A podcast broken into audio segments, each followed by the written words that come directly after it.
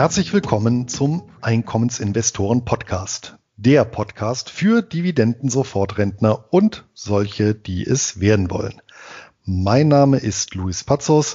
Ich betreibe den Finanzblog nur Bares ist Wahres.de rund um das Thema Hochdividendenwerte und ausschüttungsstarke Geldanlagen. Auch von mir herzlich willkommen zu unserem Format mein Name ist Anton Kneupel und ich betreibe den YouTube-Kanal D wie Dividende, wo ich regelmäßig Videos für einkommensorientierte Anleger veröffentliche.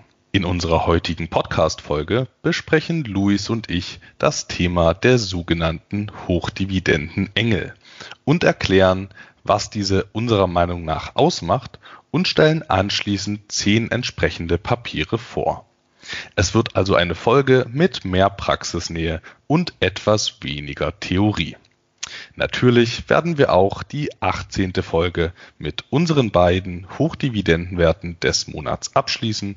Doch bevor wir jetzt direkt ins Thema einsteigen, schildert Luis nochmal kurz das Angebot unseres Sponsors. Und das ist auch diesmal natürlich CupTrader, der Online-Broker mit Sitz in Düsseldorf und unsere persönliche Empfehlung für alle Einkommensinvestoren, denen der Dreiklang aus kostenlosem Depot, günstigen Handelskonditionen und Zugang zu allen bedeutenden Weltbörsen wichtig ist.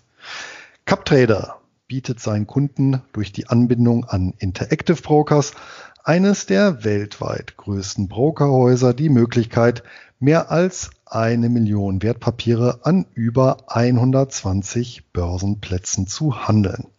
Selbst Nischentitel wie Preferred Shares oder Split Trust lassen sich über die Wertpapiersuche finden und ordern. Gleiches gilt auch für alle heute vorgestellten Hochdividendenengel. Ein weiterer Pluspunkt sind die äußerst niedrigen Gebühren, vor allem für den Handel an den für Einkommensinvestoren interessanten Börsen in Australien, Kanada und den USA. So kostet eine Kleinorder an der New York Stock Exchange gerade einmal einen Cent pro Wertpapier beziehungsweise mindestens zwei US-Dollar. Und Kosten für die Verbuchung von Dividenden fallen ebenso wenig an wie laufende Depotgebühren. Damit können sich Anleger bei CupTrader selbst mit einer vergleichsweise niedrigen Einlage ein breit diversifiziertes Dividendenportfolio aufbauen. Aufgrund des Preis-Leistungs-Verhältnisses sind wir beide selber Kunde von CupTrader geworden und nach wie vor mit dem Service und den zahlreichen Report-Funktionen sehr zufrieden. Direkt zur Konto- und Depoteröffnung geht es über nur Bares ist Wahres.de Schrägstrich Cuptrader. Und damit gehen wir über zur heutigen Podcast-Folge. Anton, wie hältst du es denn mit der Nachhaltigkeit bei der Geldanlage? Ja, wenn du mich jetzt hier so direkt fragst, dann bin ich natürlich auch ehrlich. Ich persönlich finde das Thema sehr schwierig, weil dann anhand von sehr wenigen Faktoren versucht wird, die Unternehmen in gute und schlechte Unternehmen einzuteilen. Äh, deswegen setze ich persönlich keine nachhaltige Geldanlagestrategie um, geschweige denn Einkommensstrategie. Ich kann es aber auch durchaus verstehen, wenn Leute mit ihren Investitionen versuchen, vielleicht äh, etwas weniger Schaden der Umwelt äh, anzutun oder vielleicht auch äh, die Welt zu einem besseren Ort zu machen, indem sie sich an an innovativen Unternehmen beteiligen. Dafür habe ich vollstes Verständnis und deswegen wollen wir auch heute unsere sogenannten Hochdividenden Engel besprechen. Aber was sind denn deiner Meinung nach äh, Hochdividendenengel? Und verwendest du bei deiner Portfoliokonzeptionierung beispielsweise diese sogenannten ESG-Kriterien? Wer mich äh, länger verfolgt, ich habe ja zu dem Thema zum einen einen längeren Blogbeitrag geschrieben, zum zweiten auch mit äh, dem Michael Faupel ein Geldgespräch geführt, der den Finanzblog ethische Rendite betreibt und übrigens auch gerade beim äh, Finanzblock Award der Comdirect Bank den zweiten Platz belegt hat. Ja, herzlichen Glückwunsch nochmal an dieser Stelle. Ja, mit dem habe ich mich über das Thema ja auch sehr, sehr ausführlich unterhalten. Und ich sehe es ähnlich wie du. Zum einen handelt es sich meiner Meinung nach um ein klares Marketinginstrument, was übrigens auch gut funktioniert. Da habe ich gleich auch noch mal ein paar Datenzahlen, Fakten mitgebracht. Zum Zweiten, und das werden wir ja auch heute bei unseren Hochdividenden-Engeln sehen, ist die Abgrenzung tatsächlich hochproblematisch teilweise. Ja, und eben nicht so trennscharf, wie es eben die sogenannten ESG Kriterien, äh, die du eben erwähnt hast, suggerieren. Was hat es mit ESG auf sich? Ja, mittlerweile ist dieses Kürzel ja durchaus weit verbreitet in der Anlegerwelt. Ja, also die ESG-Kriterien, Environmental, Social Governance, ja, sind die drei Hauptbegriffe. Also hier geht es eben um ja, Umwelt, Soziales und Unternehmensführung, ja, als drei Schlagworte, die eben ja in dem Sinne gut geführte Unternehmen ausmachen, ja, eben die Engel.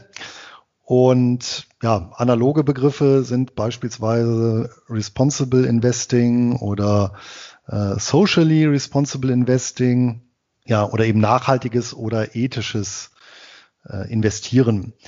Nun ist es allerdings auch so, dass diese ESG-Kriterien selber wiederum ja nicht klar definiert sind, ja, sondern ja auf verschiedene Arten in eine Strategie umgemünzt werden können.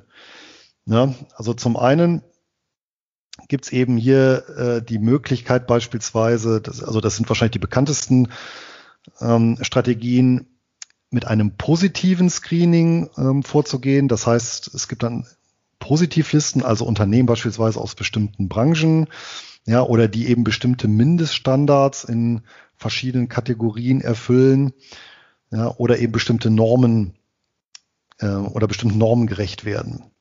Ja, oder ich arbeite umgekehrt mit einer Negativliste, wo es eben Ausschusskriterien gibt oder eben auch Mindeststandards und wer eben drunter liegt, der kommt eben nicht in Frage. Ja, das sind, glaube ich, so die beiden bekanntesten.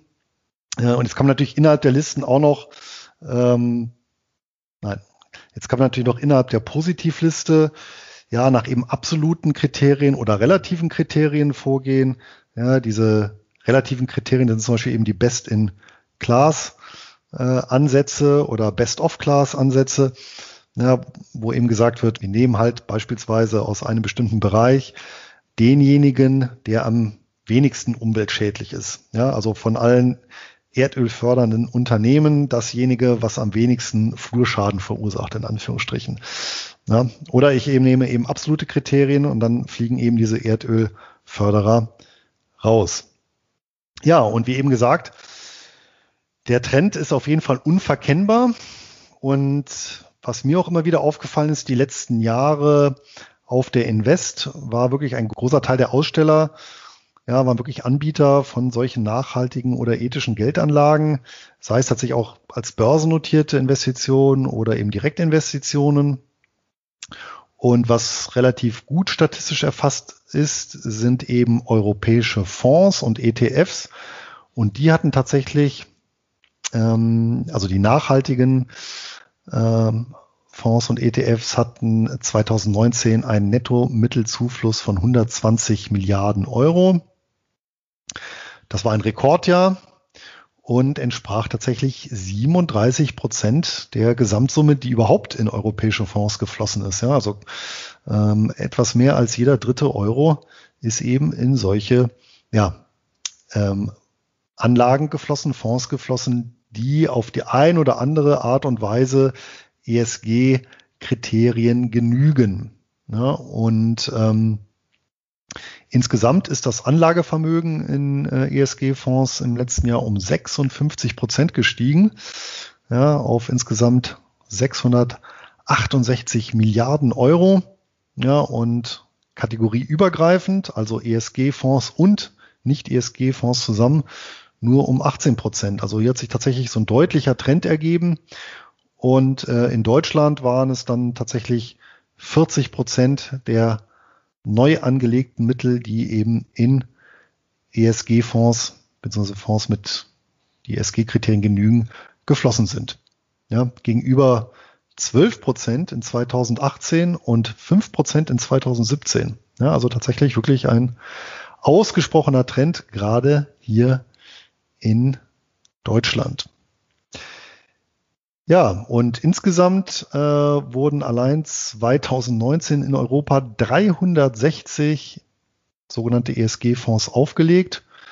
Ja, und insgesamt die Marke von 2400 ESG-Fonds geknackt.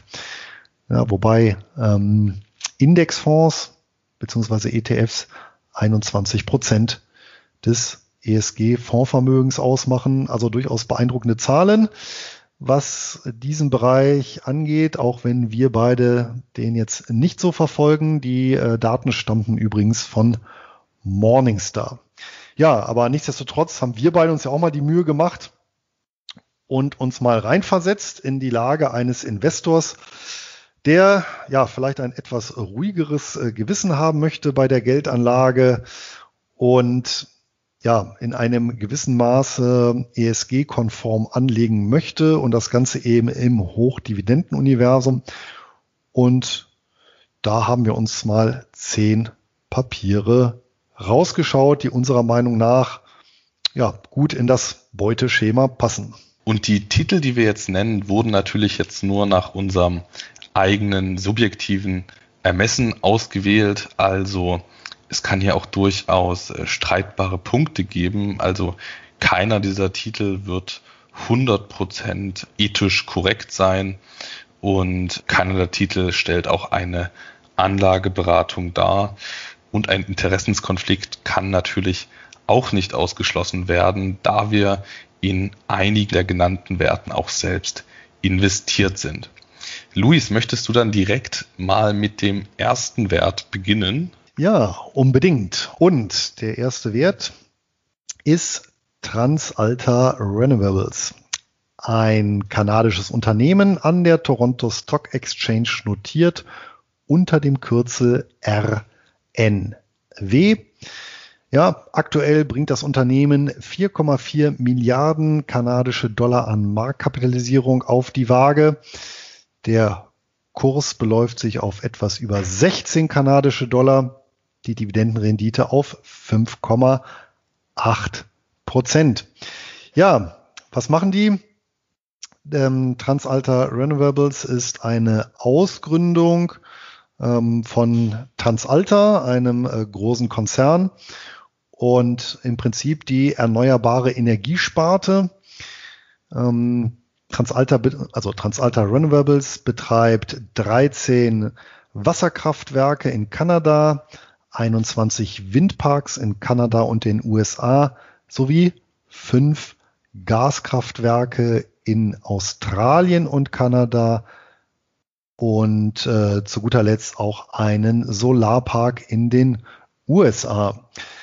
Ja, also ganz äh, der, naja, nicht ganz, fast äh, komplett der erneuerbaren Energie verschrieben, wenn wir jetzt eben vom äh, Gas absehen, was ja aber auch noch als halbwegs sauber gilt. Ja, ähm, hier natürlich der große Vorteil von Kanada und den USA, die weiten Landflächen, wo sich gerade ja, Windenergie deutlich besser ausbeuten lässt als beispielsweise in deutschen Wäldern, wo ich eben große Schneisen reinschlagen muss und ja, dort dann auch den Bestand an Wildvögeln dann doch deutlicher dezimiere, als das ja in, in äh, ja, den beiden USAs und Kanadas der Fall ist. Ähm, bei Transalta Renewables handelt es sich um einen Monatszahler, der seit seiner Ausgliederung und Separatnotierung 2013 die Dividende kontinuierlich erhöht hat von 0,047 auf mittlerweile 0,078 kanadische Dollar pro Monat. Ne?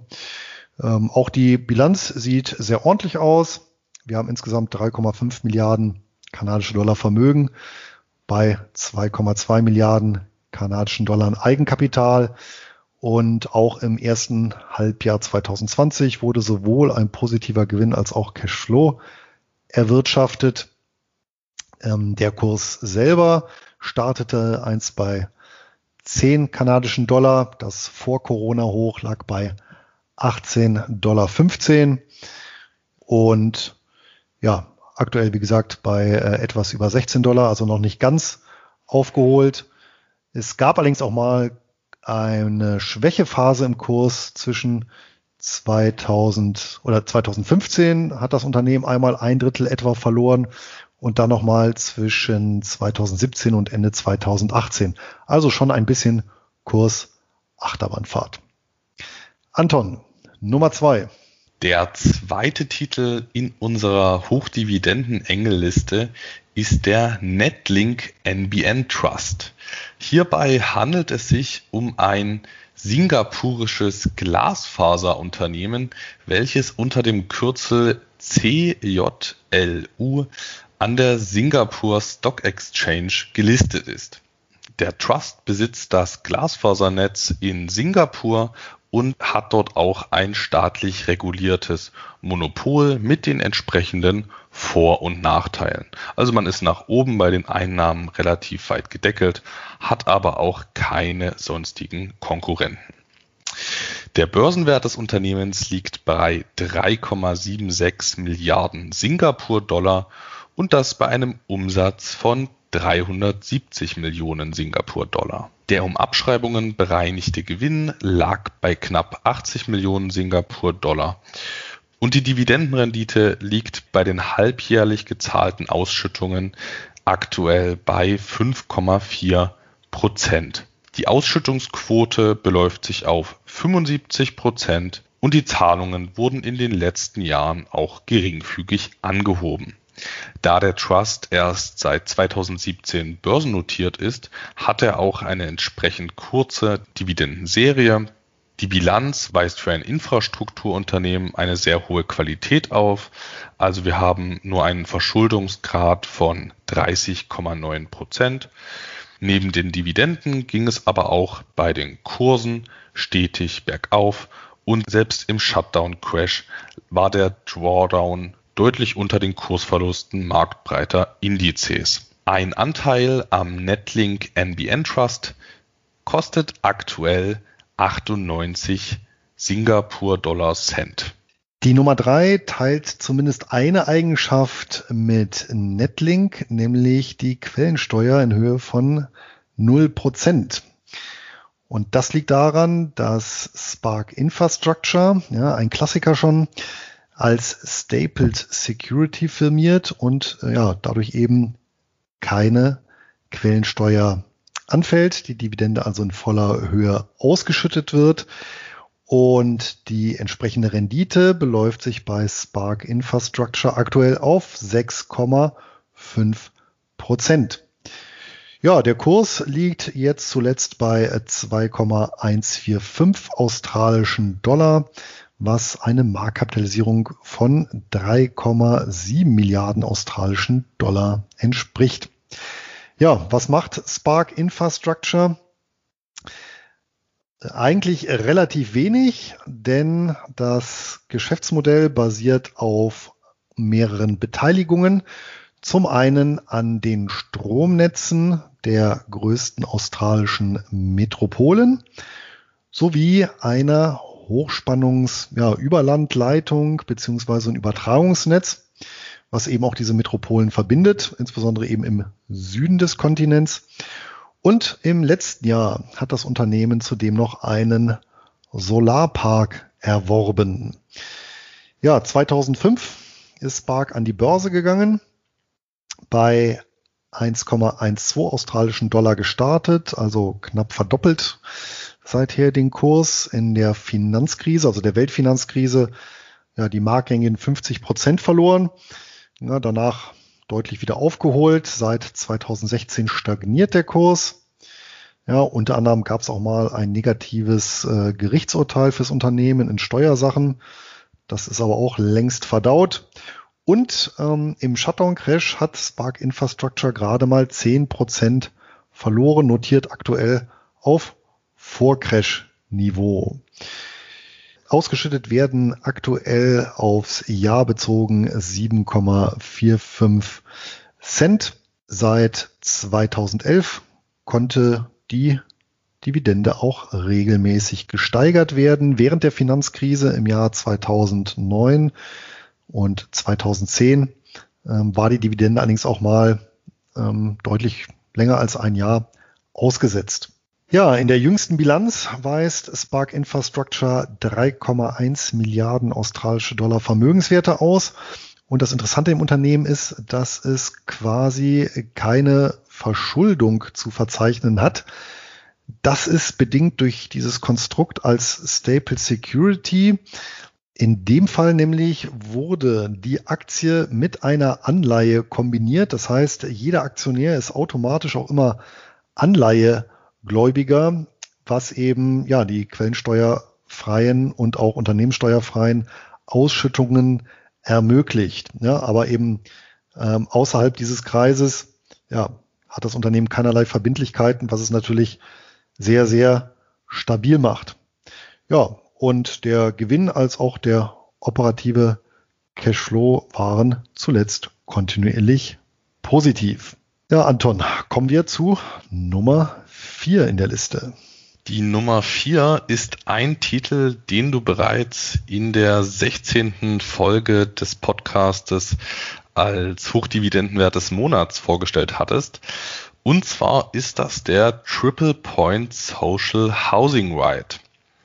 Dieser notiert unter dem Kürzel SOHO an der Londoner Börse mit einem aktuellen Preis von 100 britischen Pence. Die Marktkapitalisierung beläuft sich auf 383 Millionen britischen Pfund. Großer Unterschied. Und das bei einer aktuellen Ausschüttungsrendite von rund 4,8 Prozent.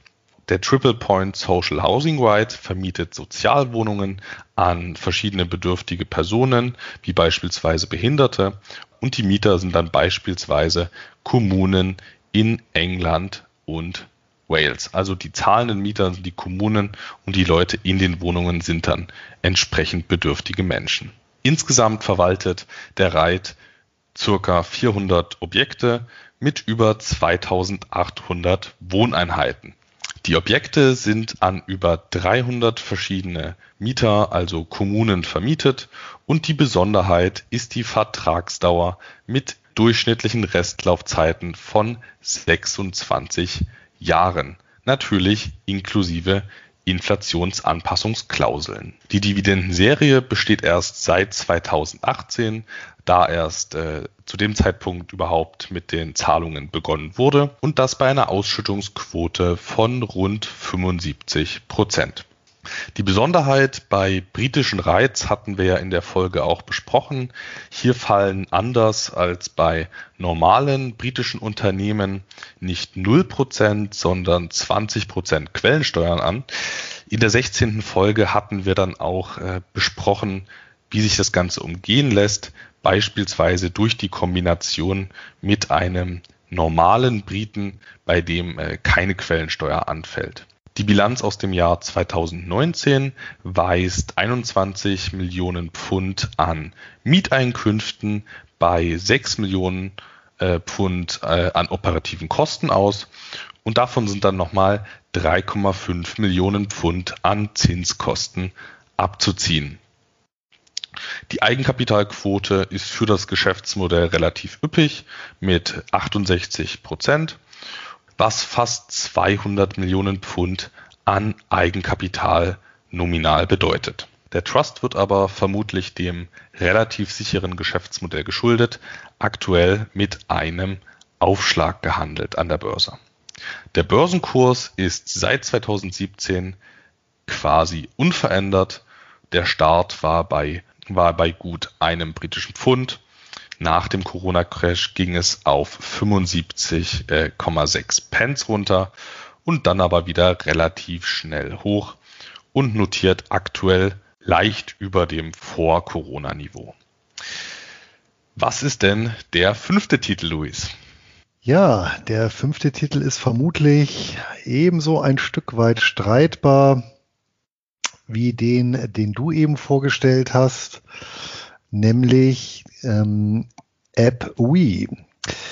Und Epui ist eines der weltgrößten Pharmaunternehmen mit einer Marktkapitalisierung von sage und schreibe 152 Milliarden US-Dollar. Ich glaube, es ist auch das größte Unternehmen, was wir heute vorstellen.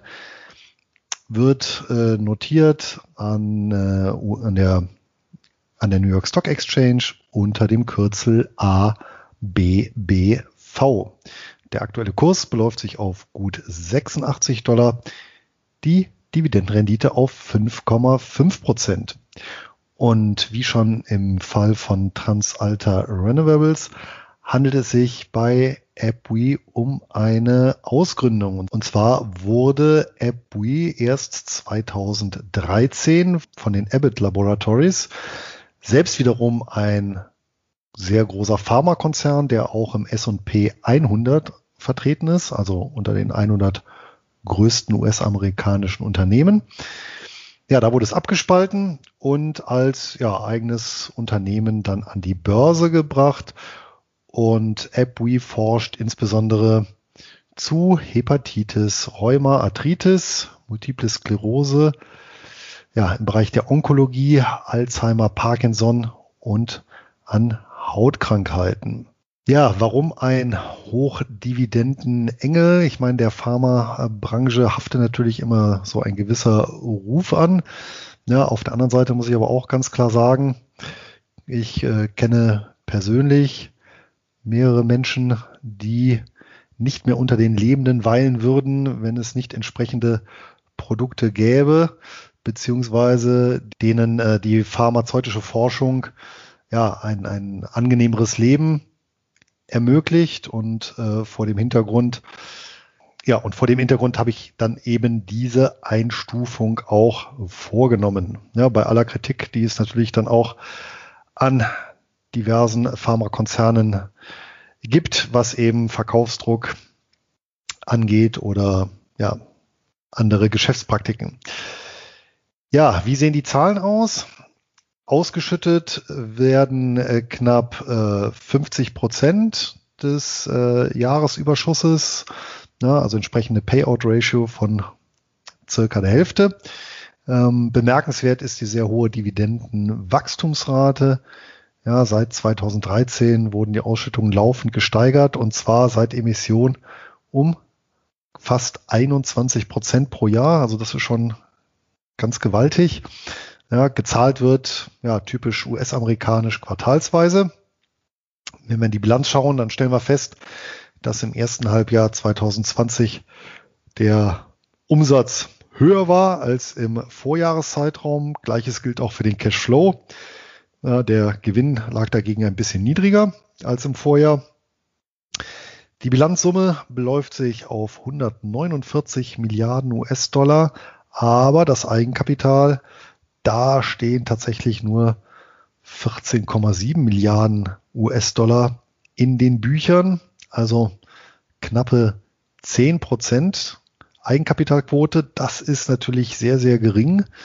Aber jetzt im Vergleich gesehen ähm, muss man eben schauen, dass der Kapitaldienst auf die Schulden ähm, aus dem laufenden Cashflow wirklich äh, sehr, sehr locker zu erbringen ist. Ja, die Zinskosten liegen ausweislich des Halbjahresberichts 2020 bei gerade mal einer Milliarde US-Dollar im Halbjahr.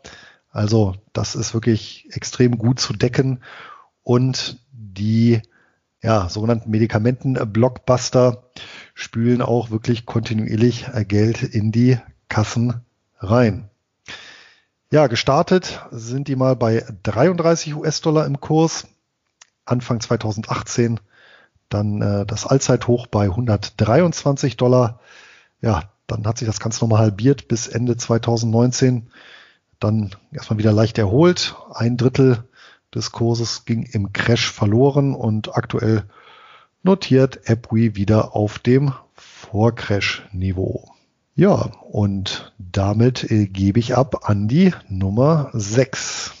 Ja, und die Nummer 6 ist IBM. IBM oder auch manchmal Big Blue genannt, wurde im Jahr 1911 gegründet und das als Lochkarten-Lesegeräthersteller. Später wurde man dann ein echtes Hightech-Unternehmen mit Großrechenanlagen und PCs und heute ist man eine der größten, eine der weltgrößten Beratungsgesellschaften und damit in über 170 Ländern aktiv mit circa 300.000 aktiven Mitarbeitern. Neben den Beratungsleistungen bietet Big Blue verschiedene Produkte in der IT-Infrastruktur, Unternehmenssoftware und verschiedene Hosting, Outsourcing und Supportlösungen.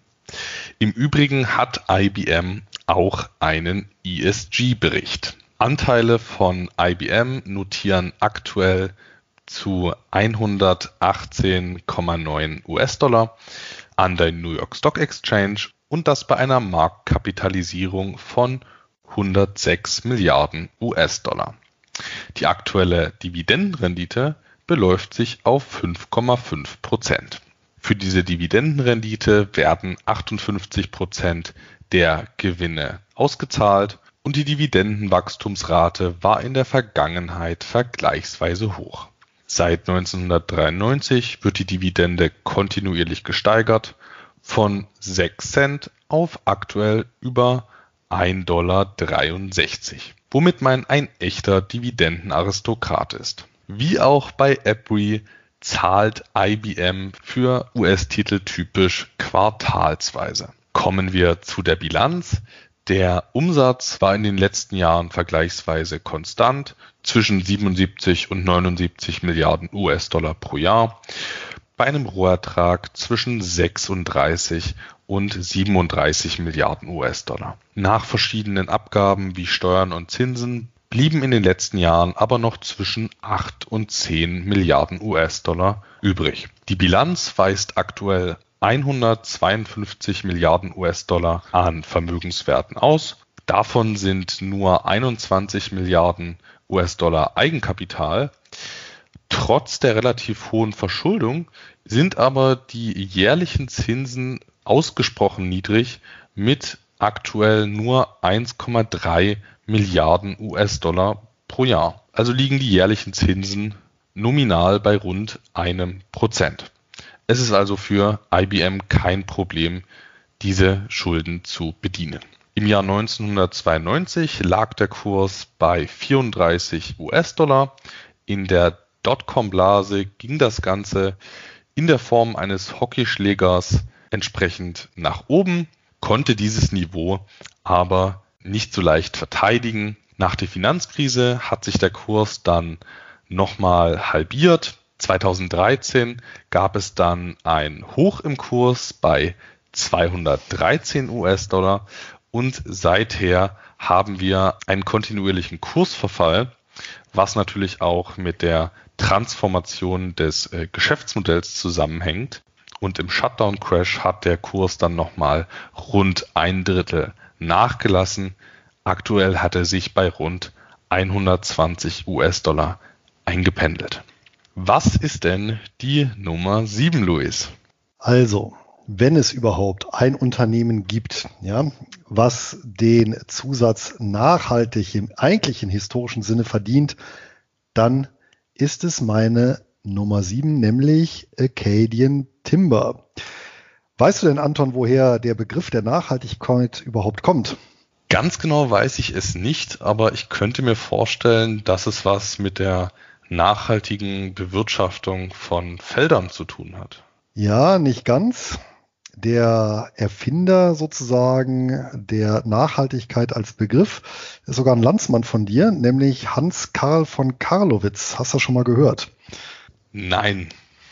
Der lebte im 17. bzw. 18. Jahrhundert und war tatsächlich ein sächsischer Oberberghauptmann und hat sich mit Bäumen beschäftigt und im Jahr 1713 ein Buch veröffentlicht mit dem Titel Silvicultura Economica oder Hauswirtliche Nachricht und naturmäßige Anweisung zur wilden Baumzucht. Und da führt er tatsächlich den Begriff der Nachhaltigkeit ein, beziehungsweise der nachhaltenden Nutzung, nämlich dass nur so viel Holz geschlagen werden sollte, wie nachwächst. Ja, und das war in der Zeit halt doch äh, ja eine relativ neue Erkenntnis, die äh, jetzt äh, 300 Jahre später ja ihre Ausbreitung auch in andere Bereiche erfährt. Ja, jetzt aber zurück zu Acadian Timber. Tatsächlich ein klassisches forstwirtschaftliches Unternehmen. Die stellen eben überwiegend ja, Holz, Nutzholz her, ja, allerdings auch Nebenprodukte wie beispielsweise Papier, Zellstoff oder auch äh, Brennmaterial. Die haben ähm, feste Abnehmer für ihre Produkte. Ja, mit 90 Prozent der Abnehmern haben die auch langfristige Verträge geschlossen. Acadian Timber bewirtschaftet Flächen in äh, Kanada und den USA und zwar im Osten des Landes, also in der kanadischen Provinz New Brunswick sowie im US-Bundesstaat Maine. Und zwar insgesamt knapp eine Million Hektar. Ja, und das in einer Region, die eben sich gut dafür anbietet, denn in Maine und New Brunswick ist 80 Prozent der Fläche ohnehin bewaldet. Ja, eine Million Hektar, das sind in etwa 100 mal 100 Kilometer, also schon eine wirklich enorme Fläche. Ja, ähm, in dieser Fläche oder aus dieser Fläche werden pro Jahr 1,25 Millionen Kubikmeter Holz geerntet. Das hört sich auch nach einer ganzen Menge an, ist es aber gar nicht. Das entspricht tatsächlich 0,4 Prozent des äh, Bestandes ja, und ist tatsächlich weniger als nachwächst. Also hier tatsächlich auch ja, dem äh, Leitfaden von Hans Karl von Karlowitz gefolgt, äh, das Unternehmen ja, das übrigens 200 Mitarbeiter hat, aktuell bei 16 kanadischen Dollar notiert und damit ja 267 Millionen kanadische Dollar an Marktkapitalisierung aufweist, also ein eher kleineres Unternehmen, ja, dafür aber mit einer Dividendenrendite von 7,4 Prozent. Blick in die Bilanz. 500 Millionen Euro Bilanz, 500 Millionen kanadische Dollar Bilanzsumme bei einer satten Eigenkapitalquote von 57 Prozent. Acadian Timber ist Quartalzahler und seit 2010 wurde Dividende nie ausgesetzt oder gekürzt, auch jetzt in den letzten Monaten nicht. An die Börse gegangen ist das Unternehmen 2008, war natürlich ein denkbar schlechter Zeitpunkt, ist dann noch erstmal um 40 Prozent gefallen. danach ging es bis 2016 kontinuierlich bergauf und seitdem stagniert das Unternehmen beziehungsweise der Kurs des Unternehmens, welches unter dem Kürzel ADN an der Toronto Stock Exchange gelistet ist. Ja, und zum Abschluss nochmal was Wissenswertes zu den, zum Thema Wald und Bäume. Weltweit gibt es drei Billionen Bäume und 25.000 unterschiedliche Holzarten, von denen etwa 6 bis 800 wirtschaftlich genutzt werden. Ja, und nach diesem kleinen statistischen und auch historischen Ausflug kommen wir zur Nummer 8. Und wenn mich nicht alles täuscht, bleiben wir da auch gewissermaßen in Bodennähe. Da hast du völlig recht, denn die Nummer 8 ist Farmland Partners.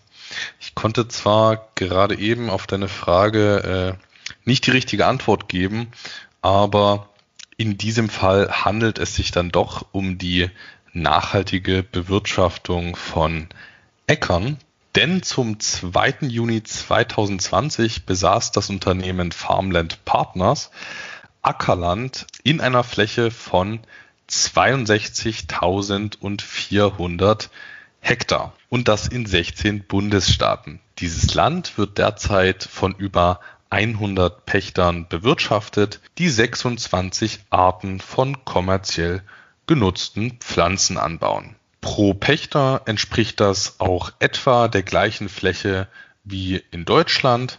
Also in Deutschland sind es 61 Hektar pro Pächter. Bei Farmland Partners sind es gut 62 Hektar pro Pächter. Noch ein kleiner Fakt am Rande. In Deutschland werden rund 50 Prozent der Fläche landwirtschaftlich genutzt. Farmland Partners wird unter dem Kürzel FPI an der New Yorker Börse gehandelt und das zu einem aktuellen Preis von 6 Dollar und 55 Cent. Die aktuelle Marktkapitalisierung beläuft sich auf 204 Millionen US-Dollar und die Stammaktie hat eine nicht ganz so attraktive Ausschüttungsrendite von 3,05 Prozent. Da das ja nicht besonders interessant für die meisten Einkommensinvestoren sein dürfte, habe ich hier aber noch eine kleine Anmerkung, denn es ist auch möglich, Farmland Partners in Form einer Preferred Share zu erwerben, die eine Fixdividende von 6% erhält und aktuell sogar leicht unter dem Rückkaufskurs gehandelt wird, nämlich bei 24 Dollar und 70 Cent. Wenn alles klappt, wird der Titel eventuell mal zu 25 Dollar zurückgekauft. Dass die Preferred Share hier mit einem Abschlag notiert, lässt sich eventuell auch am relativ starken Kursverlust von 28 Prozent herleiten. Also da werden Investoren schon ein gewisses Risiko gesehen haben und auch immer noch sehen. Im Vergleich zu März ist das natürlich aktuell kein großer Abschlag,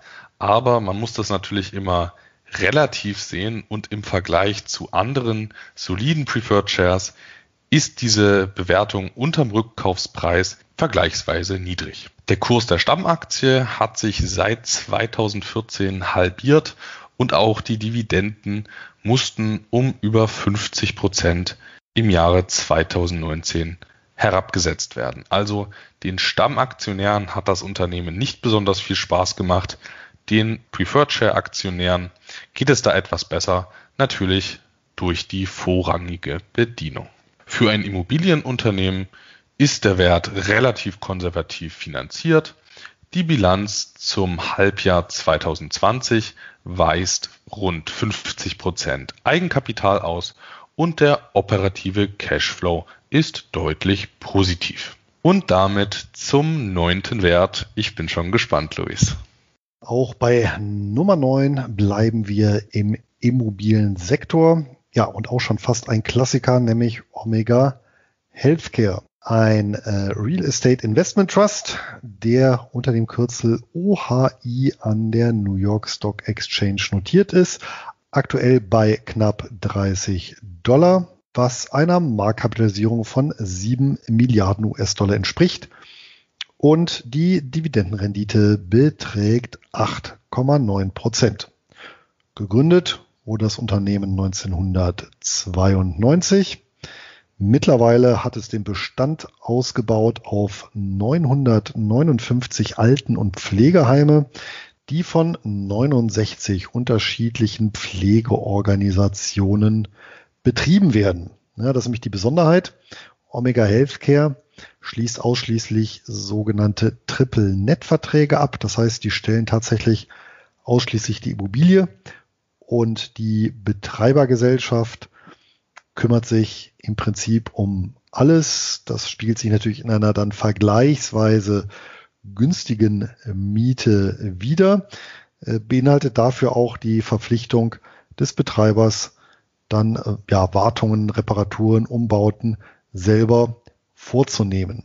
Großer Vorteil für Omega Healthcare ist im Gegenzug ja, der Wegfall des operativen Risikos und daher kommt das ja doch recht kapitalstarke Unternehmen mit lediglich 50 Mitarbeitern aus. Omega Healthcare ist ebenfalls ein Quartalszahler. Seit 2003 ging es mit der Ausschüttung von 0,15 auf aktuell 0,67 US-Dollar hoch. Also ein beträchtlicher Zuwachs. Die Payout Ratio, also die Auszahlungsquote, beläuft sich auf etwa 85 Prozent, was ja durchaus üblich ist für Real Estate Investment Trusts, wo eine Mindestausschüttung ja vorgeschrieben ist gesetzlich. Ja, und insgesamt betrug die Dividendenwachstumsrate knapp 6 Prozent pro Jahr über die letzten fünf Jahre. Ja, auch hier noch ein Blick in die Bilanz. Knapp 10 Milliarden US-Dollar Vermögenswerten. Ja, stehen hier 4,2 Milliarden US-Dollar Eigenkapital gegenüber. Das ist für ja, ein Reit in dem Umfeld doch recht konservativ finanziert. Der Umsatz betrug im ersten Halbjahr 500 Millionen US-Dollar, der operative Gewinn 300 Millionen und der operative Cashflow sogar 330 Millionen US-Dollar. Ja, und trotz dieses äh, ja, Katastrophenhalbjahrs 2020. Das ist äh, umso bemerkenswerter, da Omega Healthcare tatsächlich im Rahmen des Shutdown-Crashs ähm, ja ordentlich in die Knie gegangen ist ja, und sich äh, ja fast halbiert hat. Ich kann mich auch sogar noch erinnern, weil ich eben zufällig, obwohl ich es eigentlich gar nicht wollte, auf den Kurs gestoßen bin. Äh, und zwar an dem Tag, wo die den höchsten Tagesverlust eingefahren haben, nämlich 25 Prozent. Ja, das war dann Mitte März irgendwann. Ja, ansonsten ist ähm, der Kurs nach der Erstnotiz äh, 1994 im Rahmen der, des Dotcom-Crashs ja, auf äh, Dollar runtergeprügelt worden. Ja, danach äh, bis 2015 auf gut 44 Dollar hochgegangen und nach dem Shutdown-Crash ähm, ja noch nicht ganz erholt, hinkt da also noch etwas hinterher, trotz der ja, operativ durchaus überzeugenden Zahlen. Und damit kommen wir zum letzten Hochdividendenengel des heutigen Tages zur Nummer 10 und geben damit wieder zurück auf den europäischen Kontinent. Das stimmt, denn die Nummer 10 ist ebenso wie die Nummer 1 eine sogenannte Yieldco. Im Gegensatz zu Transalta Renewables hat sich die Greencrowd UK Wind plc aber ausschließlich auf Windparks konzentriert. Zum aktuellen Stand befinden sich 36 Windparks im Portfolio von Greencode und diese befinden sich vor allem in Schottland, Nordirland und Ostengland natürlich auch den guten Windverhältnissen geschuldet. Es handelt sich dabei überwiegend um Onshore-Windparks und die Hälfte der Einheiten ist jünger als fünf Jahre. Greencode ist übrigens auch Mitglied im FTSE 250 Index und bietet einen eigenen ESG-Report. Die Stromproduktion belief sich im vergangenen Jahr auf drei Gigawattstunden und handelbar ist der Titel an der Londoner Börse unter dem Kürzel UKW. Der Preis eines Anteils beläuft sich aktuell auf 132 britischen Pence und die Marktkapitalisierung ist 2 Milliarden britische Pfund.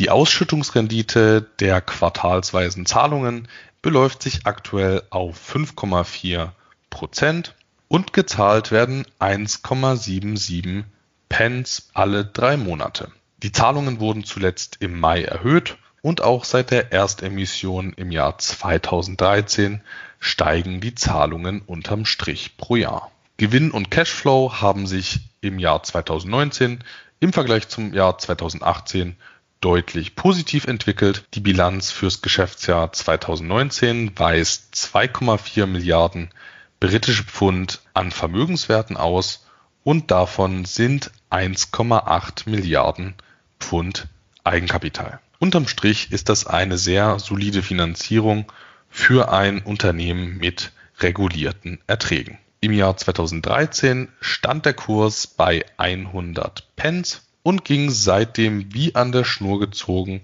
und ohne große Volatilität nach oben. Das Vor-Corona-Hoch war 152 britischen Pence. Aktuell liegt der Kurs bei 132 britischen Pence.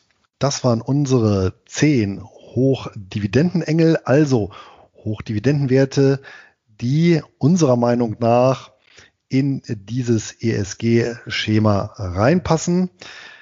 Selbstverständlich freuen wir uns über Rückmeldungen zum Thema und zu den vorgestellten Wertpapieren.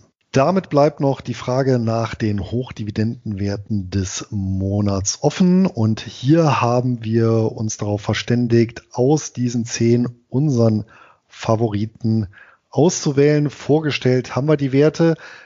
Damit steht noch aus die Punktebewertung. Anton, für welchen Wert hast du dich entschieden? Warum und wie viele Punkte vergibst du? Ich habe mich für den singapurischen Netlink NBN Trust entschieden. Liegt einfach daran, dass meiner Meinung nach das Geschäftsmodell kaum negative Auswirkungen hat und deswegen gebe ich dem Ganzen 8 von 10 goldene Gänseeier. Abzüge gab es bei den Ausschüttungen. Die Dividendenrendite ist jetzt nicht die höchste, die Steigerungsrate ist relativ gering und die Dividendenserie besteht eben auch erst seit kurzem. Wie sieht es bei dir aus, Luis? Für welchen Titel aus der Liste hast du dich entschieden? Naja, zumindest geografisch liege ich gar nicht so weit weg. Mein klarer Favorit hier, Spark Infrastructure. Ich weiß, man soll sich ja nicht verlieben in Werte, aber ein Stück weit habe ich ihn jetzt auch genommen, weil es der Titel sein dürfte, den ich selber jetzt schon am längsten im Depot habe. Was gefällt mir daran besonders? Ja, zum einen das wirklich einfache, gut berechenbare Geschäftsmodell, ja, das auch einen doch massiven Burggraben hat. Letztendlich ist äh, Spark Infrastructure ja für den halben Kontinent nicht äh, verzichtbar. Ja, zum zweiten wirklich die ja mittlerweile äh, viele Jahre währende ähm, Ausschüttungshistorie, die solide Dividendenrendite und natürlich auch die ausgesprochene Bilanzstärke durch ja, die Konstruktion als Staple Security. Abzüge in der B-Note gibt es dafür, dass eben in der Unternehmenshistorie auch schon mal die Dividende ausgesetzt wurde und ja, dass der Kurs in den letzten Jahren etwas zu wünschen gelassen hat, aber damit bin ich immer noch bei neun von zehn goldenen Gänseeiern. So, das waren jetzt die zehn Hochdividendenengel. Wir sind natürlich gespannt auf euer Feedback. In der nächsten Folge wird es dann etwas spannender mit den Hochdividenden Teufeln. Also genau das Gegenteil zu den heutigen Titeln. Möchtest du, Luis, äh, aber nochmal meinen kleinen Disclaimer von vorhin ergänzen? Nur insofern, dass natürlich auch bei den genannten Titeln Verlustrisiken bis zum Totalausfall bestehen. Insbesondere, wir haben ja diesmal Einzelwerte vorgestellt, also keine Sammelanlagen. Von daher eben Augen auf und ja, breit streuen. Und natürlich, wie gehabt, übernehmen wir keine Haftung für Schäden, die aus der Nutzung oder Nichtnutzung der Information resultieren. Ja, und die ja, Aktualität, Korrektheit haben wir uns bemüht und die bezieht sich auf die Woche der Veröffentlichung dieses Podcasts. Also wer das jetzt ein bisschen später hört, die Datenzahlen, Fakten, insbesondere eben die Kennzahlen zu den unterschiedlichen Unternehmen werden sich dann mit Sicherheit geändert haben. Ja, ansonsten freuen wir uns, wie gesagt, auf die Diskussionen. Wenn ihr Fragen, Sorgen, Nöte oder Verbesserungsvorschläge habt, dann freuen wir uns über jede Rückmeldung und die könnt ihr gerne als Kommentar direkt unter der Podcast-Folge hinterlassen oder per E-Mail an Einkommensinvestoren at nurbaresistwahres.de schicken. Und wer keine Folge mehr verpassen möchte, kann den Einkommensinvestoren Podcast auch direkt abonnieren oder uns über einen der zahlreichen Kanäle folgen. Weitere Informationen finden sich unter nurbaresistwahres.de beziehungsweise auf YouTube unter D wie Dividende. Das war's jetzt von meiner Seite.